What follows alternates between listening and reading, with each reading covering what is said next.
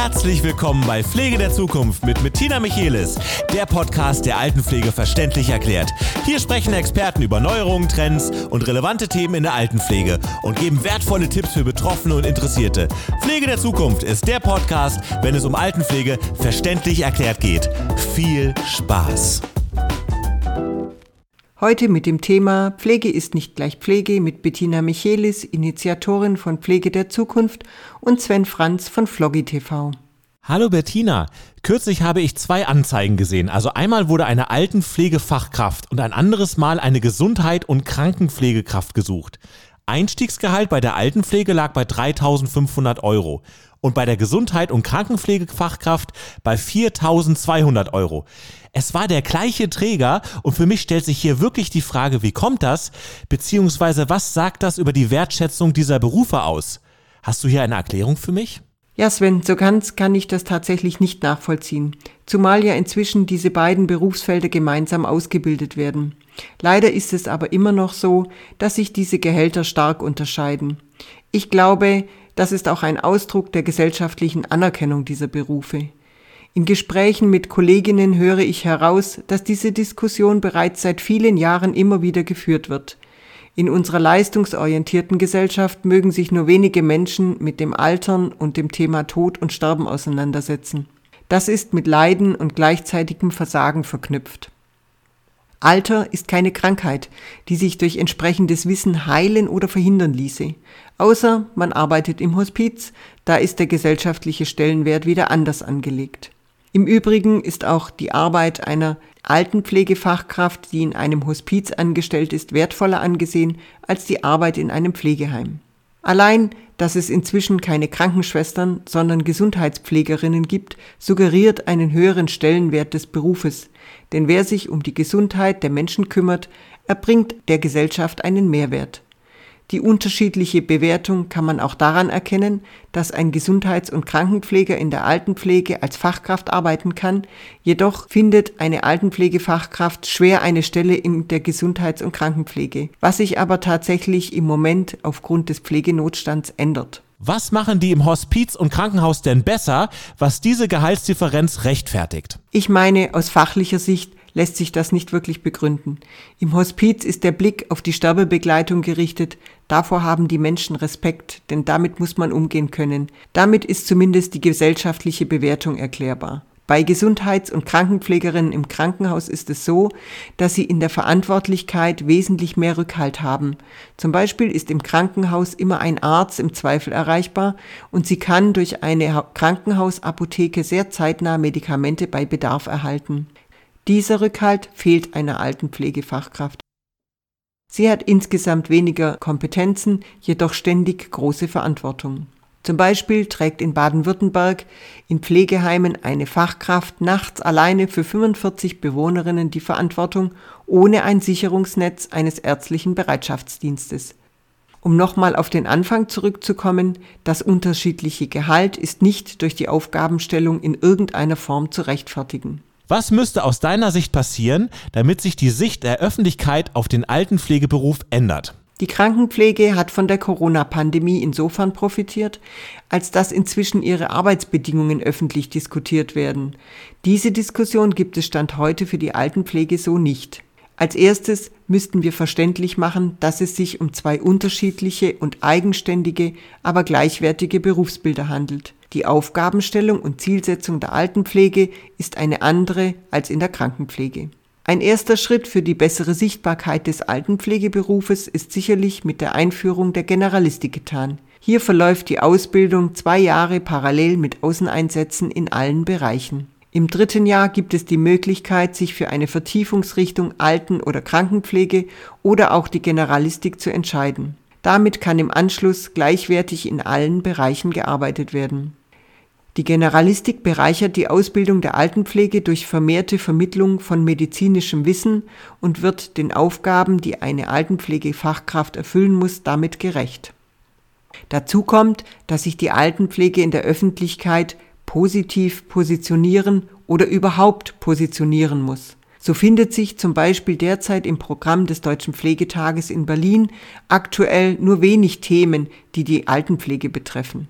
Das ist symptomatisch für dieses Thema. Es gibt auch in der Altenpflege kaum prominente Vorbilder und wenig Altenpflegerinnen würden sich hinstellen und mit stolz geschwellter Brust sagen, ich arbeite in der Altenpflege. Ja, und die Gehälter angleichen, damit es attraktiver wird? Sehr richtig. Ressourcen schaffen, zeitlich und monetär. Das schafft die Grundlage dafür, dass die Menschen diesen Beruf auch wieder mit Freude ausüben können. Wenn ein Gehalt nicht dafür reicht, eine Familie zu ernähren, wie können wir erwarten, dass sich jemand für diesen Beruf interessiert?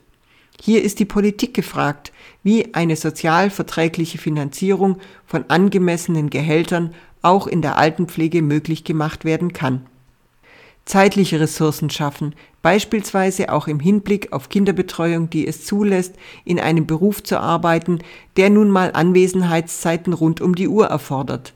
Das trifft im Übrigen auch auf Gesundheits- und Krankenpflegekräfte zu. Zeitliche Ressourcen aber auch im Hinblick auf den Personalschlüssel, die vernünftig finanziert werden müssen, sodass den Mitarbeitenden Zeit für die Menschen bleibt, die sie betreuen und nicht gefühlt schon wieder beim nächsten sein müssten. Eine Kollegin sagte einmal zu mir, als ich noch direkt in der Pflege war, hörte ich so oft den Satz, das, was du machst, könnte ich nie. Leute pflegen, die nur auf den Tod warten, das ist doch frustrierend. Solche Aussagen zu hören, verletzt Altenpflegekräfte, denn Altenpflege ist so viel mehr. Sie und auch ich glauben, dass die Wahrnehmung über die Aufgaben einer Altenpflegefachkraft in der Öffentlichkeit ziemlich diffus ist. Wenn man nachfragt, was die Menschen glauben, was denn eine Altenpflegefachkraft so macht, geht es in der Regel über Waschen, Säubern und Essen eingeben nicht hinaus. Also wenn du mich das fragen würdest, könnte ich dir das auch nicht beantworten. Was sind denn die Aufgaben einer Pflegekraft in der Altenpflege? Und was mich noch viel mehr interessiert, wo liegt denn da der größte Unterschied? Pflege ist doch Pflege oder nicht? Lass mich dir mal etwas über die Aufgaben einer Pflegefachkraft erzählen. Dieser Beruf ist aus meiner Sicht hoch anspruchsvoll und sehr abwechslungsreich. Das geht von der Körperpflege über Funktions- und Behandlungspflege bis hin zur Beziehungspflege.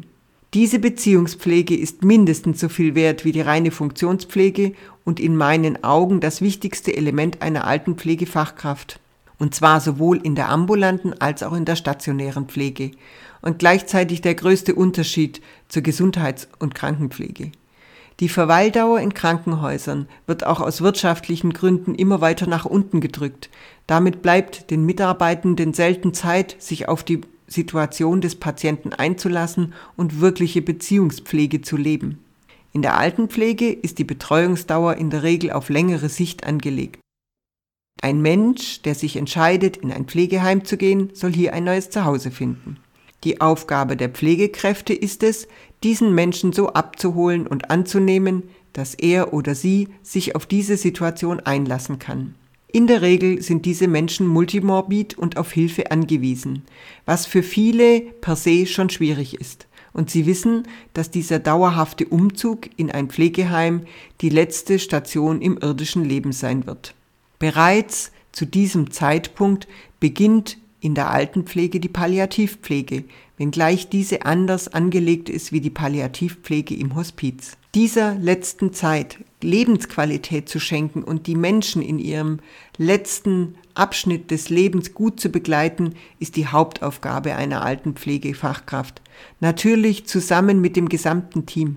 Eine liebe Kollegin von mir verglich mal den Beruf der Pflegekraft in der Altenpflege mit dem einer Hebamme. Diese begleitet den Menschen ins Leben und die Pflegekräfte in der Altenpflege begleiten den Menschen aus dem Leben hinaus. Beides ist herausfordernd und erfüllend und jedes Berufsbild steht eigenständig für sich.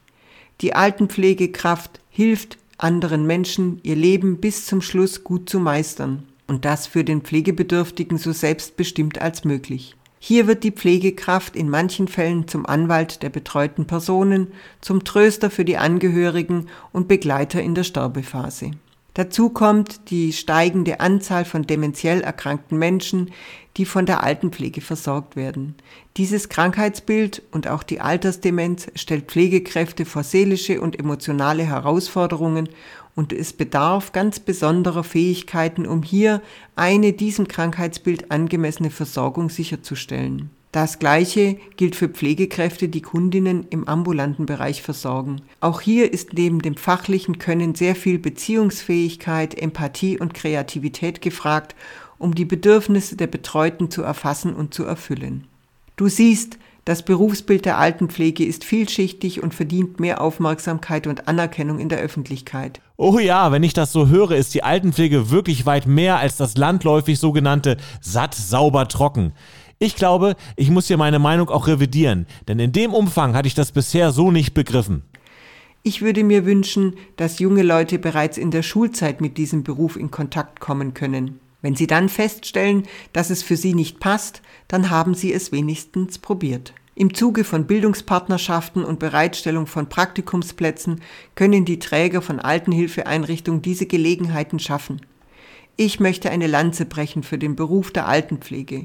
Geht in die Einrichtungen, sei es ambulant oder stationär, macht euch ein eigenes Bild von der tollen Arbeit, die dort von vielen engagierten Mitarbeitenden geleistet wird. Macht Praktika oder begleitet eine Pflegekraft einmal einen Tag lang. Dabei kann man viel sehen und erfahren und vielleicht auch begreifen, wie erfüllend es sein kann, in der Altenhilfe zu arbeiten. Ich freue mich, wenn ich durch meine Arbeit ein wenig zum positiveren Blick auf die Altenpflege beitragen kann. Dieser Podcast und meine Initiative Pflege der Zukunft habe ich mit dem Ziel ins Leben gerufen, die Altenpflege aus ihrem Schattendasein zu holen und aufzuzeigen, wie wertvoll dieser Beruf für unsere Gesellschaft ist. Vielen Dank, Bettina, dass du hilfst, die Altenpflege ins rechte Licht zu rücken. Ich freue mich schon auf weitere spannende Folgen. Schalten Sie wieder ein, wenn es heißt Pflege der Zukunft, Altenpflege verständlich erklärt. Das war ein Podcast aus der Reihe Pflege der Zukunft, Altenpflege verständlich erklärt mit mir, Bettina Michelis. Sie haben Fragen, Wünsche, Anregungen oder wollen Themen vorschlagen oder mit mir besprechen? Kommen Sie mit mir ins Gespräch. Sie erreichen mich über Facebook und Instagram sowie über meine Webseite pflege-der-zukunft.com.